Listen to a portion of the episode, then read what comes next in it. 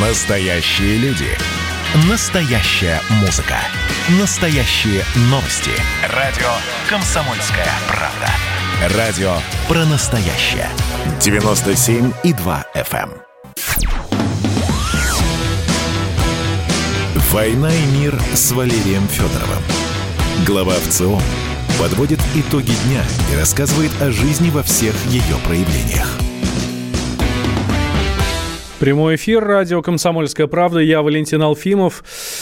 Валерий Федоров рядом со мной, глава Всероссийского центра изучения общественного мнения. Ну что, Валерий Валерьевич, давайте пройдемся по опросам в ЦИОМа, которые были сделаны за последнюю неделю. Самое интересное, кажется, как раз вот самое-самое время для этого.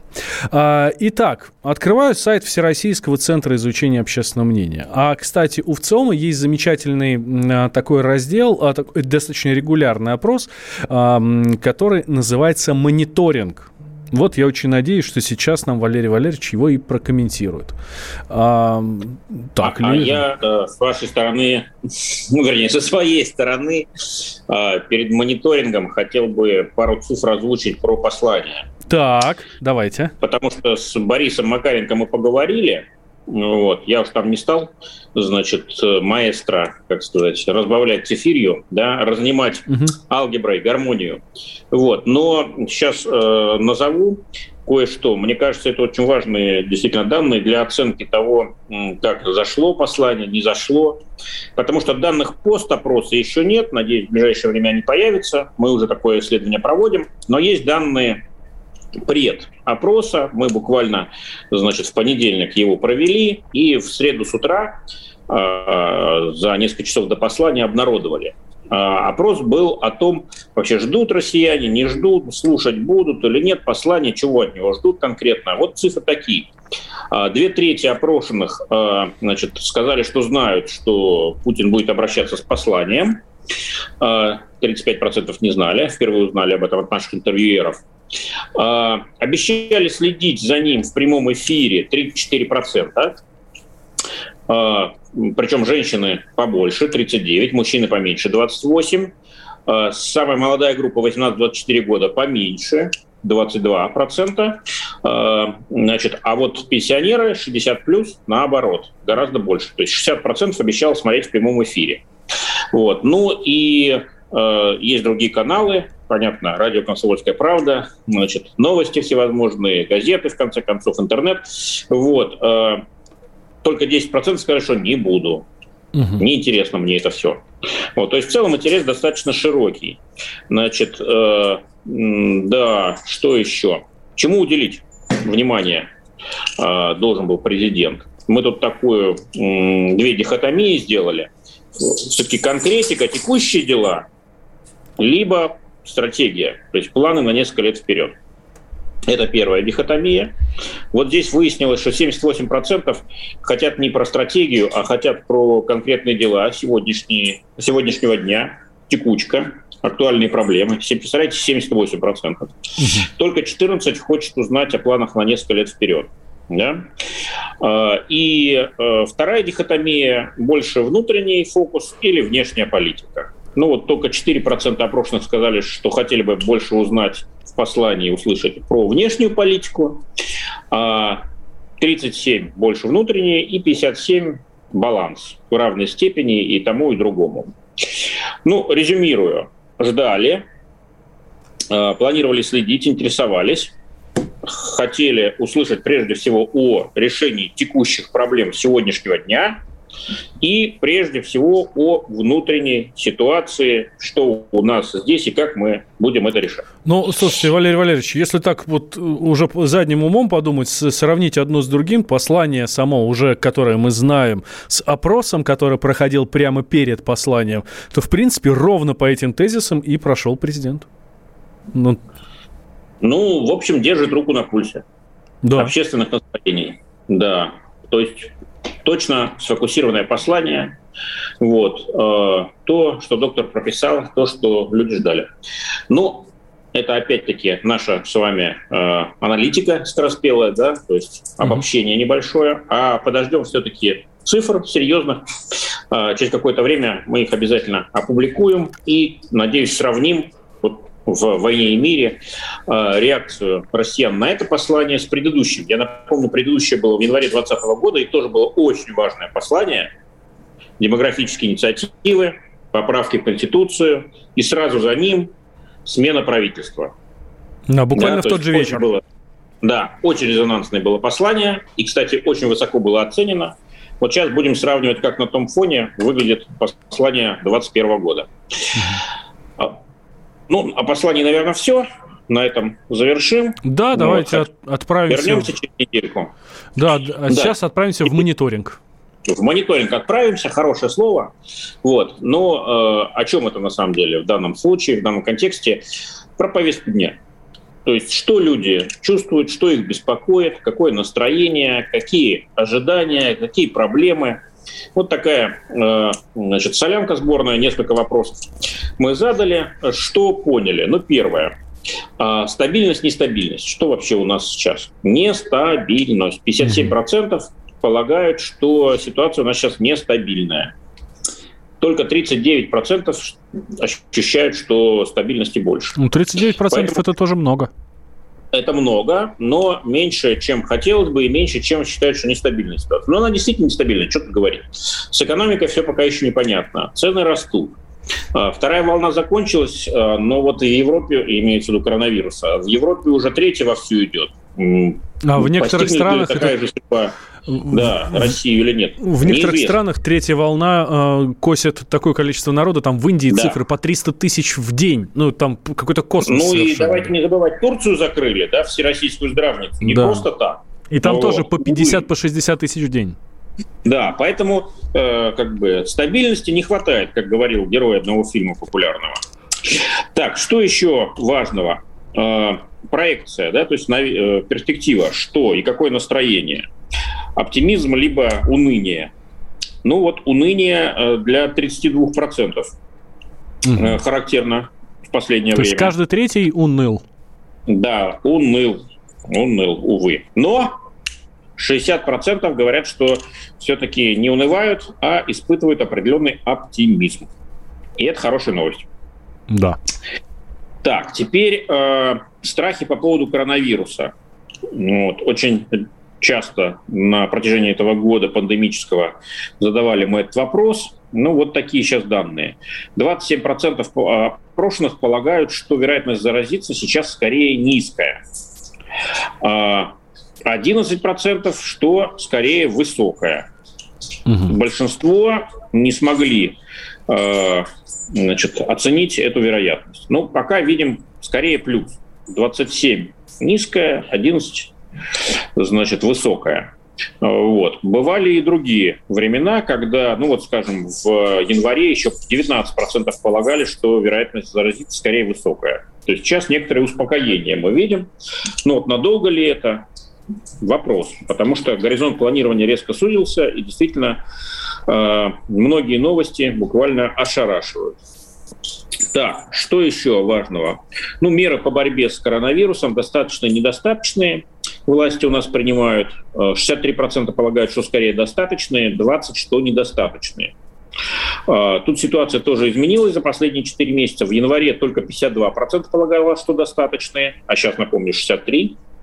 Вот. Э, тех, кто считал, что они недостаточны, было 26, сейчас 20. Самые, опять... самые радикальные э, настроения были вот именно, что считали, что недостаточный мер принимается, я смотрю, в ноябре 2020 года. Да, но это как раз-таки э, вторая волна пошла в рост. Да. Вот. И было много страхов. Сейчас мы видим, что страхи отступают но не отступили еще окончательно. Может быть, кстати, это и хорошо, потому что э, страх это не всегда плохо. Психологи говорят, что страх носит и конструктивный э, конструктивную роль часто, да, то есть он, э, значит, если он рационализирован, он позволяет э, более осторожно подходить к оценке рисков и, э, значит, не бахвалиться, не закидывать врагов шапками, вот, и действовать, ну, по возможности безопасно. Другими это, кстати, словами, это инстинкт самосохранения, да? Ну да, да, он очень важен, безусловно. Вот. Если его нет, если совсем мы так сказать, распоясались и думаем, что живем в великолепном, солнечном, спокойном и безопасном мире, но этот мир зачастую нам напоминает о себе очень быстро. Вот. Э, так, прививка. Так. На, да, вот ну, важнейший вопрос, да, конечно, не гарантия, но все-таки очень сильное подспорье, оружие в борьбе с коронавирусом. Кстати, президент Путин э, в ходе э, послания прямо обратился с просьбой, с призывом к э, всем россиянам сделать себе поставить прививку.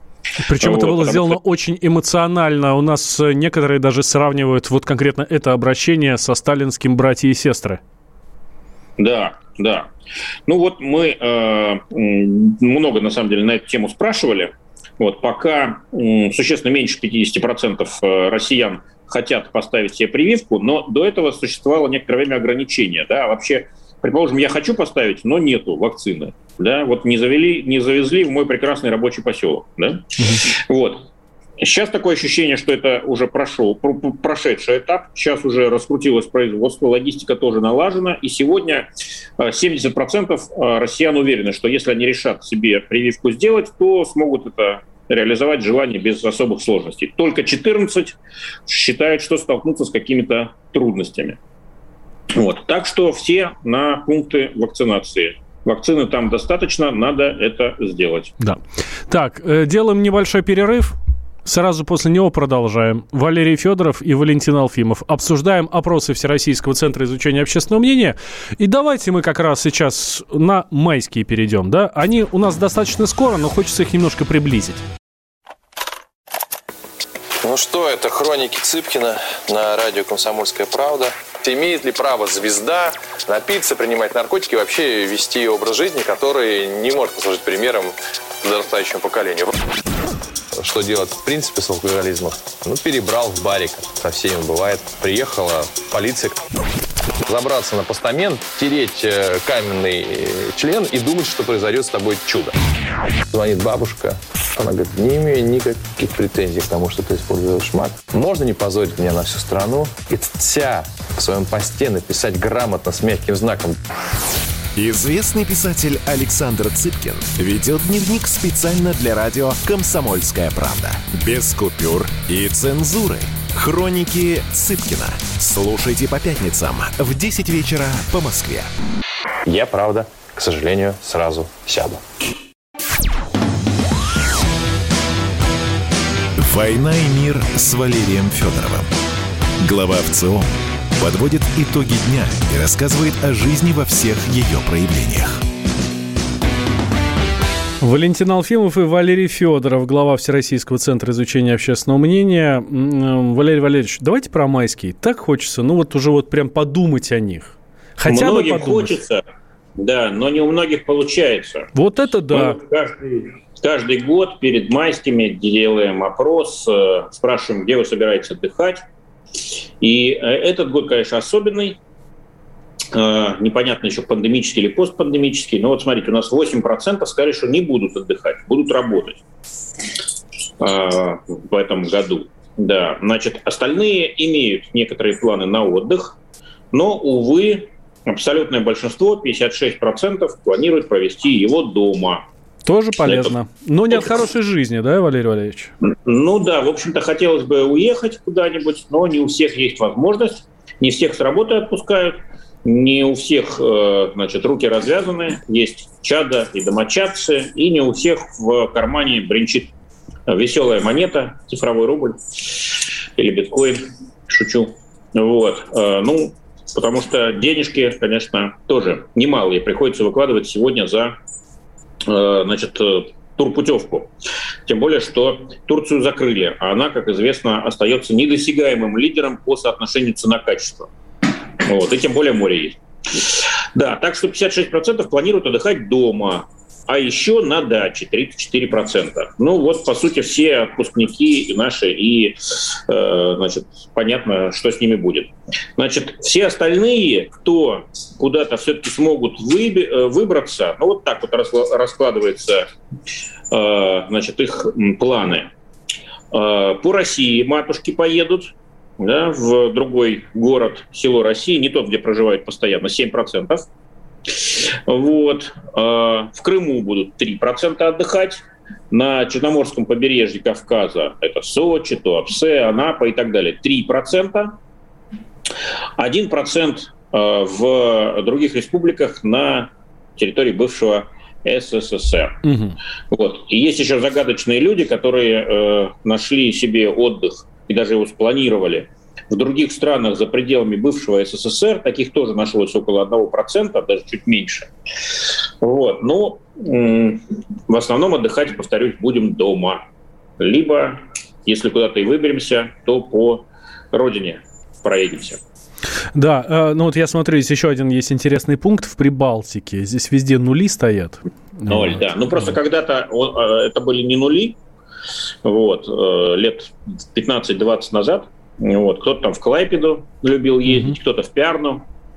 Вот, ну, увы. Да, кто-то в Ригу, конечно же, на Рижское море, в Юрмалу но иных уж нет, а те далече. Сегодня в Прибалтику э, россияне ездят очень и очень редко. Вот, и, э, но многие россияне забывают, что есть э, Калининградская область, и туда не едут. И я за это им благодарен. Будет меньше народу, и будет Вы знаете, у меня тоже несколько знакомых, таких прям интеллектуалов московских, известных людей на эти майские едут в Калининградскую область ну, причем не сам Калининград, а в приморские города, ну, городские. Конечно, вот эти курортные очень популярные, да. Зеленоград. Признаюсь, очень, Валерий Валерьевич, там не то чтобы я большой интеллектуал, но ваш знакомый, и я тоже поеду, правда, не на майский, а в июле. Уже даже Тогда запла- тоже вас назначаю интеллектуалом. Да, спасибо, спасибо большое. Кстати, а... давайте еще, э, кроме, э, вот мы сейчас про, так сказать, продвинули немножко Калининградскую область, насколько могли. Давайте назовем еще другие направления, города, куда по России собираются на майские поехать наши соотечественники. Санкт-Петербург. Угу. Это я сейчас в порядке убывания, частоты ответов. Санкт-Петербург, Алтай, Москва, Подмосковье, Ленобласть, Пермский край, Кубань, Ржев, Челябинск, Воронеж. Очень интересно здесь Ржев, да? Вот в этом да, списке да, очень сильно похож, выбивается. Ну, просто крупное событие было в прошлом году. Да, монумент установлен. Те, кто его видели вживую, говорят, что это действительно достойно особого посещения. Надо будет запланировать такую историю себе, да. Так, э, хорошо. А в других республиках бывшего СССР? У нас же ну, был такой пункт, Есть да? ограничения, да, есть ограничения большие. Ну вот, э, смотрите, Азербайджан, опять-таки повторяюсь, в, период, в, как сказать, в процессе убывания частоты ответов. Казахстан, Грузия, где нашего Познера не приняли, Армения. Вот такие фавориты на эти майские. Не знаю уж, почему Азербайджан у нас здесь вперед выбился, но, видимо, есть там что-то такое хорошее, интересное. Валерий Валерьевич, а говорят ли, сколько денег готовы потратить россияне как, ну, вот, на майские праздники? Ну, про деньги вообще мало кто любит говорить. Вот. В э, нашем опросе только каждый третий согласился что-то такое сказать. Вот. Но получается, что довольно бюджетный на самом деле отдых. Э, под 20 тысяч рублей на одного отдыхающего члена семьи в среднем планируют потратить наши туристы на этих майских. Не знаю, где они найдут такие бюджетные направления – ну, mm-hmm. видимо, в основном поездки по России. Так, а вот из тех, кто не поедет никуда, почему же все-таки не поедет? Некуда или что? Ну, кто-то отложил планы, потому что они были, но накрылись по каким-то обстоятельствам, извините за жаргонизм. Ну, да. даже Турция, кто-то там говорил, что чуть ли там не полмиллиона человек уже забронировали. Ну, на майский, наверное, меньше, но, так сказать, отпугнуло некоторых. Вот. Э, для кого-то ценник оказался действительно завышенным. Вот. Э, кто-то э, мечтает отдохнуть на даче или на своем участке. Вот. Для кого-то возраст, здоровье являются ограничивающими факторами. Вот 10% нам, например, так сказали. Конечно, среди групп, группы самой старшей возрастной, 60+, там каждый четвертый его выбирает. Вот, прививку от коронавируса не все хотят делать. 8% говорят, что ну, хочу поехать, но надо делать прививку. Ну, видимо, не сделали. Вот. Опасно ехать куда-нибудь, да, то есть вот эта общая атмосфера страха, ну и плюс мы понимаем, что действительно многие страны закрываются, и все там не здорово. Вот, тоже важный аргумент 4%. Ну и в конце концов не с кем оставить детей, нет хорошей компании попутчиков, не знаю иностранных языков, мало информации, не знаю, как организовать поездку. Угу. Это все не очень популярные ответы, но они тоже имеют значение. Впрочем, на первом месте финансовый ограничитель. Денег мало и слишком дорого. 59% от тех, кто никуда не поедет, называют именно такую причину.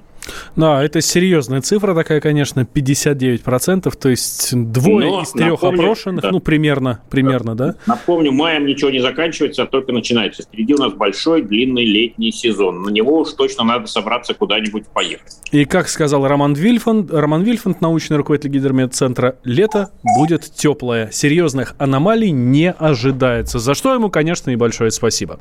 И вам, Валерий Валерьевич, тоже большое спасибо. До встречи на волнах радио «Комсомольская правда». Уже на следующей неделе.